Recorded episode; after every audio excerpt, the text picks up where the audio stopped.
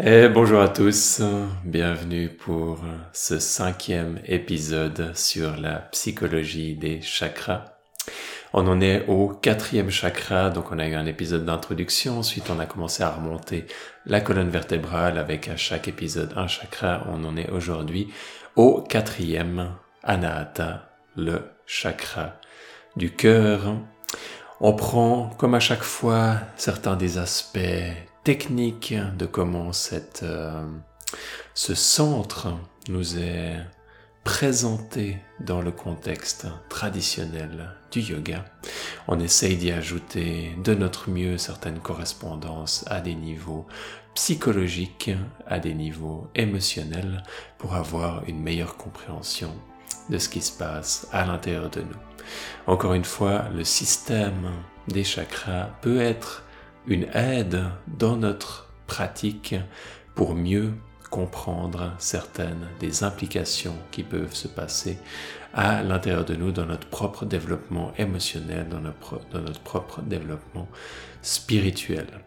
C'est pas forcément quelque chose qui est force, qui est absolument nécessaire euh, à apprendre, mais on peut le voir comme quelque chose qui nous soutient dans notre propre pratique. Pour faire une petite parenthèse, euh, quand j'étais en Thaïlande, on a et puis déjà avant j'avais eu quelques quelques bases un peu sur les systèmes des chakras, mais j'y prêtais pas forcément une grande grande importance moi-même. Et j'ai eu ensuite une grande euh, beaucoup beaucoup de cours et de de mise en d'apprentissage de, de techniques de méditation, de posture de yoga et de respiration qui allaient inclure cette compréhension sur les chakras ainsi que euh, les, les, aspects euh, qui allaient être connectés avec la, la vie quotidienne. Et j'ai trouvé que c'était très très utile pendant, pendant plusieurs années où je pratiquais intensément en suivant ces enseignements. Et ensuite, j'ai eu toute une période où c'était comme moins important et j'allais investiguer à l'intérieur de moi plus les aspects émotionnels, mais ça m'intéressait pas trop de savoir si c'était en lien avec un chakra ou avec un autre. En tout cas, c'était devenu comme moins important. Et ces derniers temps, je me rends compte que c'est euh, que c'est quelque chose qui qui malgré tout a sa place euh, a sa place dans ma vie et euh, et j'essaie de, de de ramener les deux sujets ensemble parce que je vois leur importance. C'est aujourd'hui, à mon avis, autant important de pouvoir comprendre les chakras et de pouvoir comprendre, euh, de pouvoir faire des liens avec ce qui se passe dans, dans le corps, que aussi de pouvoir comprendre les et de pouvoir mettre tous ces enseignements en parallèle avec des fois des, des enseignements dans la dans la spiritualité ou dans la ou dans la dans la psychologie. Du coup, ces différents ces différents euh,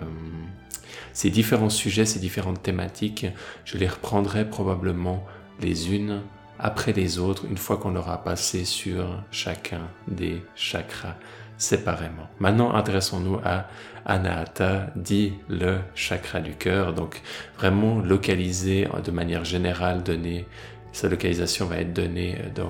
au centre de la poitrine. En gros, dans cette, dans cette région, il va y avoir aussi euh, un chakra secondaire qui s'appelle Rid, en sanskrit Rid Chakra, et qui lui va être souvent aussi traduit comme chakra du cœur, et sous-entendu que ça va être la porte d'accès à l'âme, un chakra secondaire qui va être connecté lui-même euh, à Anahata. Du coup, après, il y a encore tous ces aspects des chakras secondaires que je vais pas euh, que je vais pas aller trop en détail euh, là-dedans, qui sont considérés comme étant comme subordonnés comme si vous preniez un peu une hiérarchie hein, ou une, une, structure comme un, un, ministère et puis ensuite vous avez différentes branches à l'intérieur. Chacun des chakras principaux va avoir tout un, euh, tout un, toute une ribambelle de, de, chakras secondaires. Et puis il y a des personnes qui vont pas seulement travailler avec les chakras principaux, mais qui vont travailler avec les chakras secondaires, comme on avait vu que certaines personnes pouvaient aussi aller jusqu'à travailler avec les canaux énergétiques, donc les pétales de chacun des chakras. Et en parlant des pétales, Anahata arrive à 12 pétales. Donc à chaque fois, on a cette impression que les pétales augmentent et que les chakras se complexifient euh, par rapport à ça. Donc il, va y avoir des connexions avec euh, numérologiques qui peuvent être des fois intéressantes, qu'on peut faire avec tout ce qui est euh, multiple, de, de 12. Donc on peut penser bien sûr au mois de l'année, au signe du zodiaque. On peut penser au découpage des, des heures dans, dans, la journée sur le cadran d'une montre, etc., etc. Donc tous ces liens qui peuvent, qui peuvent être faits. Euh, qui sont aussi dans différentes euh, traditions spirituelles, les douze disciples du Christ, les douze, euh, les douze, comment on dit, voix dans le, dans le soufisme, etc., etc. Anahata va être lié avec l'élément air qui va donc faire référence à une certaine légèreté, mais il va aussi nous amener quelque part en, un cran plus loin que, que, les, que les trois chakras précédents, qu'on qualifie en général de chakras inférieurs, pas un titre péjoratif, mais simplement par rapport à leur position sur la, sur la carte, on pourrait dire. Et puis Anahata va prendre cette place un peu centrale, donc cette quatrième place, et sur, si on prend le système de, de sept chakras, ben on va, il va trouver une place centrale. Et puis en plus de ça, il va avoir une connexion assez spéciale au niveau de la, de la spiritualité comme étant euh, considéré comme étant le siège de l'âme, encore une fois avec ce chakra secondaire Hrid qui va être considéré comme étant le siège de Jivatman ou de l'âme individuelle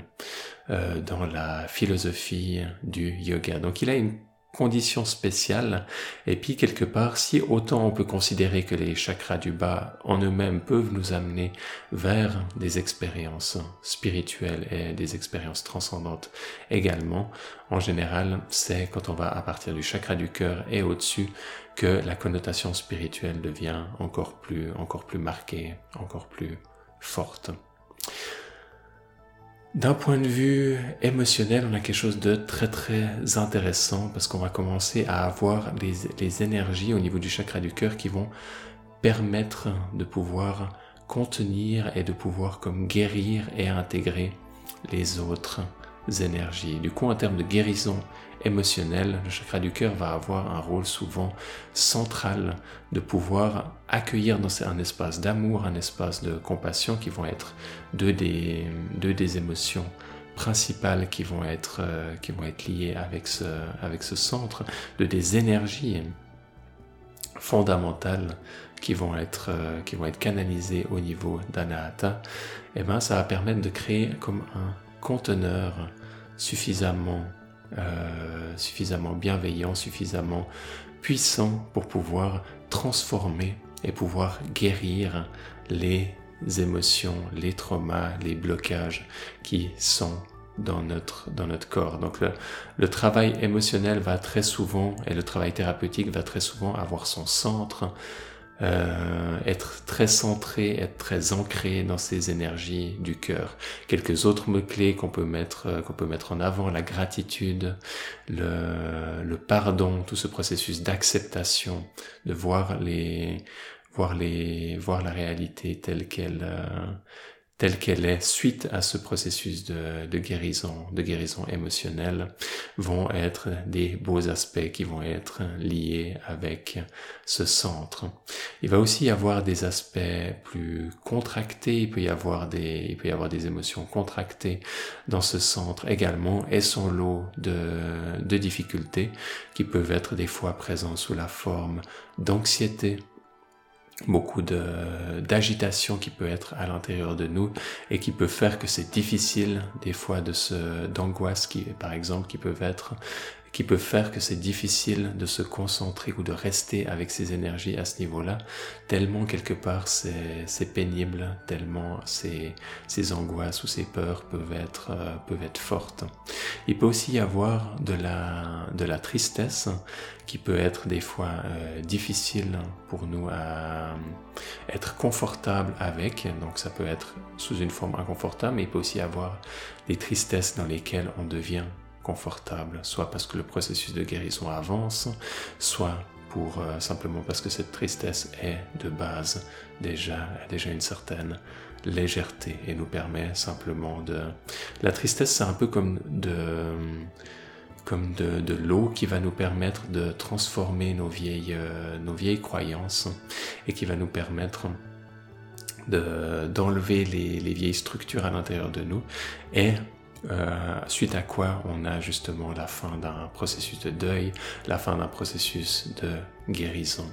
émotionnelle. Donc tristesse, amour, compassion, on va avoir les, aussi les, également les, comment, comme j'ai déjà mentionné, les angoisses, l'anxiété qui vont être présentes à ce niveau, au niveau d'Anahata, le chakra du cœur. Et d'un point de vue psychologique, ça va être aussi un chakra où on va commencer à pouvoir se tourner vers les autres, mais pas seulement pour son propre bénéfice, personnel. Par exemple, dans les chakras du bas, surtout quand ils sont pas harmonieux, bien sûr, on va chercher des fois à vouloir se tourner vers les autres pour recevoir de la sécurité au niveau de Muladhara, ou se retourner vers les autres pour recevoir certains plaisirs au niveau de Svadhisthana, ou se tourner vers les autres pour recevoir certains pouvoirs. Et au niveau du chakra du cœur, on va des fois avoir cette euh, capacité à pouvoir se tourner vers les autres, mais simplement sans, sans forcément